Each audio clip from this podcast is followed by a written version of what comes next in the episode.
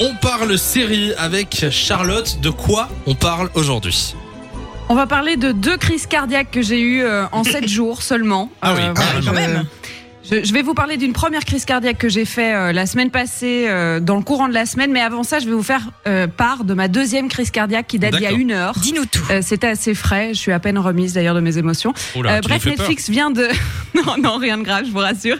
Euh, Netflix vient de publier la vidéo la plus énigmatique de l'année, une bande-annonce d'un projet en construction. Alors, les créateurs de la série à succès Black Mirror Ah oui, j'ai vu. seraient en train de travailler euh, sur une satire de l'année 2020. Un projet qu'ils ont appelé Mais Mort non à 2020. Ah oui. Ah, si, si, oui, vraiment. oui, oui, oui. Alors, je ne sais pas si c'est une série ou si c'est un film. Je ne sais pas quand, je ne sais pas qui, je ne sais pas quoi, je ne sais flou. rien.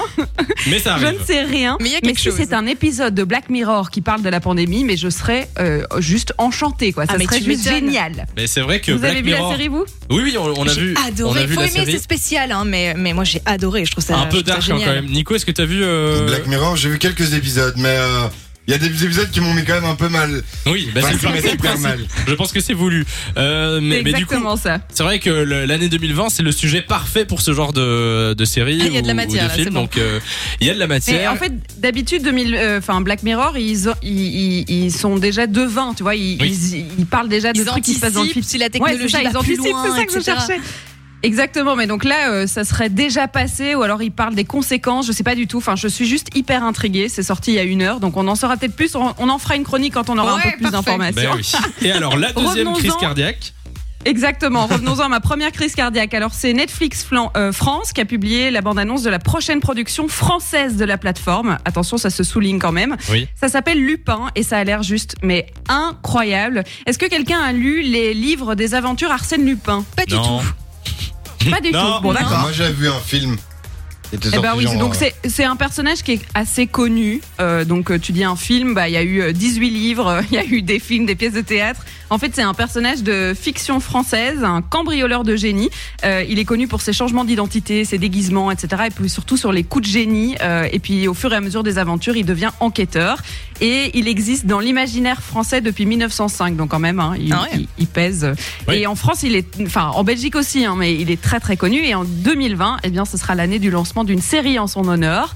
Euh, la bande d'annonce promet juste euh, du lourd. Alors, ça sera une pas une adaptation euh, de, du roman, ça sera un truc un peu moderne. Et dans la première saison, vous allez pouvoir suivre les aventures de Hassan Diop, un fan, un disciple, comme on dit, d'Arsène Lupin, qui va utiliser les mêmes techniques que lui pour venger son père qui a été accusé d'un crime qu'il n'a pas commis.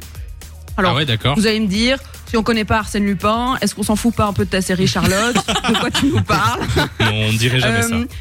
Non, on dirait pas ça. Non, alors il faut savoir que le personnage principal, c'est quand même Omar Sy, s'il vous plaît, Ah, quand même. Ah, hein. mais oui, alors j'ai vu la bande-annonce. J'ai vu la bande-annonce. ça se passe au Louvre, euh, non, en partie. Exa- bah, ça se passe partout à Paris, hein, du Louvre Ah oui, à la d'accord. Tour Eiffel. On va faire, euh, ils vont faire un Emily in Paris, mais j'espère dans une bonne version cette fois-ci.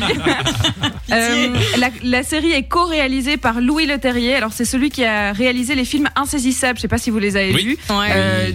Incroyable série sur, enfin film, mais plusieurs films sur les magiciens qui font le caisse de l'année. Et alors c'est coproduit aussi par euh, Marcela Saïd euh, qui a réalisé bah, plusieurs épisodes de la série Narcos Mexico quand même. Hein.